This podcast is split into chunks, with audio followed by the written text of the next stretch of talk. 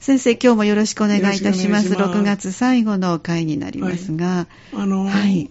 お墓と早々のお話をしてるんですけど、ええ。家族の個人化とともに、その、すお墓とかあるいは早々も個人化の時代にねえ、なってきた。そう、はい、お話先週伺って、ということですよええ。つまり、個人の生活は家族に依存する度合いがだんだんと減ってきたと言いましたが、うん。結婚とか子供を産むかどうかもついても自分が息を、自分で決めるし、自分が息を引き取ってからのこと、死後の 住居というのか、ええ。どこでとあの眠りにつくかということまでも、その人の意思が尊重される時代になってきた。うん。で、かつてはその、亡くなった人を送るというのは、残ったものの、生きたものの務めであったけれども、ね。もう自分の死後の眠りにつく場所まで自分で決めるという、ええ。そう、だから、お墓の個人化という 時代を迎えてきたという。そうなると先生、喪主っていうのはご本人かもしれませんね。本当に決めてるんだったらね。そうですよね。ねえだから自分のお葬式は自分でプロデュースしてという、はいええそういうことになってきましたですよねね。えそうですね。で、家族葬が増えて、最近は直直葬もあるあはい直葬というのはさっきちょっとはっきり言いませんでしたけれども、要するにお葬式をせずにはい。仮葬だけで済ませるというええ、これが直葬。私は直葬かなと思ってたんですけど。ねえどのようにね、発音すればいいんでしょ仏教うか。関係者は直葬まあといらっしゃいますよね。はい。で、さあの、お墓地とか早々に詳しい日本史学者の森健二、これ大学の茨城、茨城キリスト教大学、どっかの大学の先生なんですけど、今はもう退職されたかもわかりませんけど、はいこの森先生によりますとね、本来葬式というものは、あの、死んだ人が決めるものではなくって、死者の周りの人間が決めるものだと。うん私も生きた人間が、それは務めだ決める。そうでしたね送おっしゃってます送るのが務めだったと言います。森先生も同じこと言っていらっしゃいます。死にゆく側が決めるものではなくて、死者の周りの人間が決めるものであった。ええでかつては、地域共同体の人々が葬式を取り仕切っていた。そうそう私の子供の若い頃は全部そうでしたわ。ええだから、模試はもう何にもしないで、ただええお願いしますというだけで、はい全部周りの人が。お葬式を取り仕切るという、はい。あの、なんていうのかな、模試ではなしに、葬儀委員長という、なるほど。例えばね、自治会長さんとかね、はいその地域の長老みたいな人が取り仕切ってやってくださいましたね。で、お葬式というのは死者をあの世へ送って、死者とその喪に服する遺族を分離するという儀式であるという言えるんですけれども、そういう葬式は生きている者の務めだったんですよね、うん何回でも繰り返しますけど。でところが、地域共同体が失われてしまった。今、地域共同体ではありませんわね、もう。ん家族が個人化していくと、お葬式も市場原理によって動く。つまり、葬儀屋葬儀屋さんという、そうな、そういうお仕事の人がいらっしゃいますよね。はいはい。今のお葬式の多くは、模試を中心とした遺族と、うん。それから弔問に訪れる観客はい。と、それから葬儀業者っていうのかな、うん。お葬式屋さんで構成されているということになりますね。で葬儀業者というのは、悲しみの舞台の演出を大変上手にやってくれます。まあ、森先生もそういうふうにおっしゃってますけどね。で、ここ2、3年はコロナの関係もあって、え一般葬というのが、その、普通の人に来てもらってというお葬式を、改装してもらうという、はいお葬式はもうほとんど見え、見なくなりましえた。そうですですよね。家族葬がほとんどになったんですね。うんうんその上、まあ、じ直葬も増えてきたということです。で、これはどういうこと、そうなりますと、先ほども言いましたように、数百万円もかけて、うんお葬式なんかやってもしようがないという論理も出てきたということですね。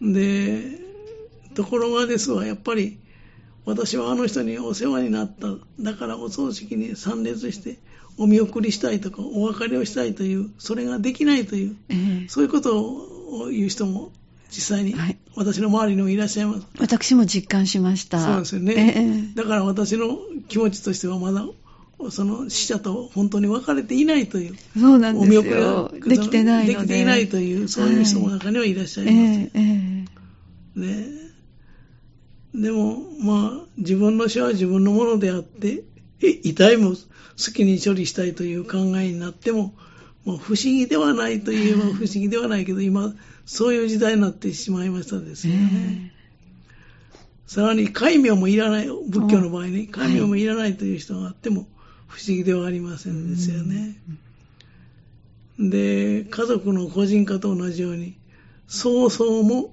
個人化しているということが言えるんではないかとはい思うんですよね。で、繰り返しになりますけど、私はあの人にお世話になったので、せめてお別れをしたい、お見送りしたい。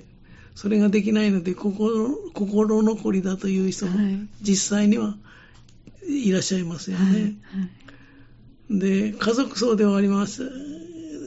だったらそれができないということ。うんうんで、ああだから家族葬で済ませましたという連絡を受けるそうですということになりねますよね。はい。多くなりましたね。多くなりましたね。はい。まあ、その辺がまあ問題として残っているのは残っているんです。うんで、もう一つ私が気になることがある。はいそれはね、はい。お葬式が形骸化してしまったと。あまあ形だけになってあ。しまった。はい。お葬式における家族の機能が失われてしまったということです。で子供たちは命の大切さをつかめないまま大人になってしまう。やっぱりあ子供たちはそのはい亡くなった人とのお別れをするというようなこと、なかなかしにくくなってきたんですよねそう。ですね。死に際ということもよく言われますけどね。えそういうことができなくなって。つまり子供たちに迷惑をかけたくないという気持ちもわかりますけれども、あの、これはね、ええこういうことを言う人もあるんですよ。お葬式というのは、えはい。自分自身が生きてきた証をうん子供や孫たちに、ええあるいはひ孫たちに伝えるという意味もあった。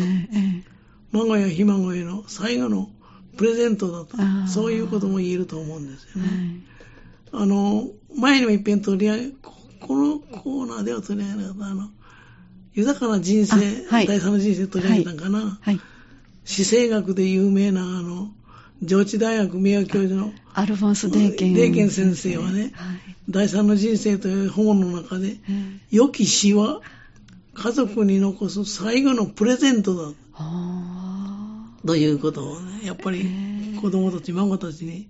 生きてきた証とか、命生きの引き取るのその様子を見せるということうですね。命の大切さを知らせるということにもなります。ということですよえね。えそういうことも言えると思うんですよそうね。ですね。で、さっきの森先生はね、こんなことを言ってらっしゃいますわ。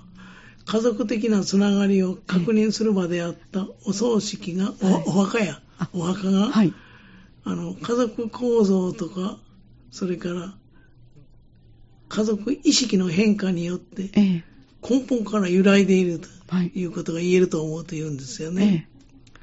えで、家族によって守られていく墓は、日本人が安心して死んでいくための装置でもあった。あ確かにそうですね。でそれが子孫によって守られていくという、その継承システムが制度疲労を起こしているんではないか ということですよね。えで、安心して死ぬことができないようになってしまったということは森先生言っえて、うん自分の死後のことも自分でええ決定するという。はい。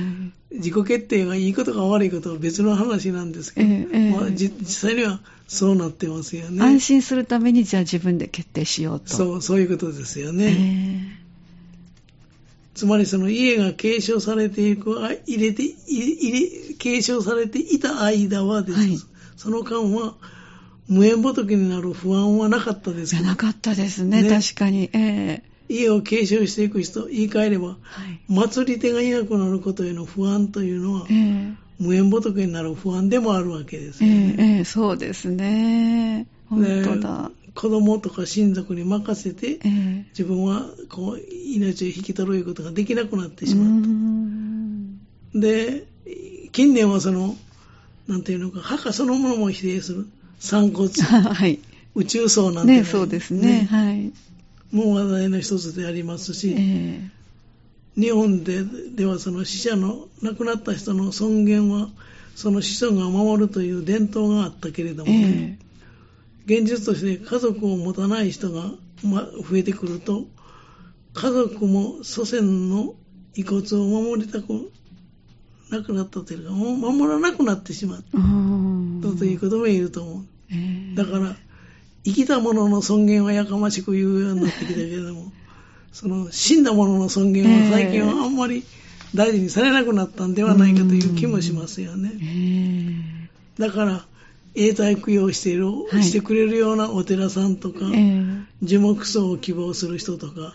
あるいは散骨を希望する人とか、うんあるいは中には墓じまいといったようなことが少しずつ増えてきたと。そうね。まあこういう時代になってきたということですよね。ええうんちょうどの先生のお話聞きながらあの私の実家のことを今イメージしましたらあのやはりあの近くにってことでお墓をあの実家の近くの,、はいはいあの墓地をはい。新たに買って、はい。以前のお墓から移してっていう時代がありました。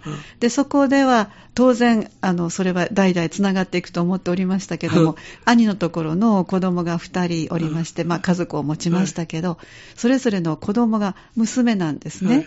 で、今まあそういうことがいいかどうかわかりませんけど、男性の方は名前をそのまま継いでいきますけど、女性は好きな方と結婚したらもう名前も継ぎませんよね。そうですよね。そうなると、何々家っていう、その、関係なくなってしまうので、なってしまいますよねえ。えそうなると、本当、あと誰が見るんだろうって、あの、今のこの時になって初めて、あらっていう気持ちになりましたから、ええ実感として、この後どうなるのかなと。そうですね。これね、ええあの、生きた個人の尊厳は非常に大事にする風潮が、まあ、浸透してきましたけれどうん。も、その分、死んだ人の尊厳性というのは軽視する傾向にあるんではない,、ねないかという、はい。そんな気がするんですけどうね。ん。で、要するに死者の尊厳性が損なわれるような現実を生み出したのは、家族構造とかええ。意識の変化はい。に対応できていない制度の問題が大きな要因だと思うんですけどね。そんな時代になってきましたですよえね。えさらに付け加えますと、はい。子供に命をつないでいく家族の死の尊厳について考えるという家族の果たすべきというか担うべき役割を捨ててしまったのではないか。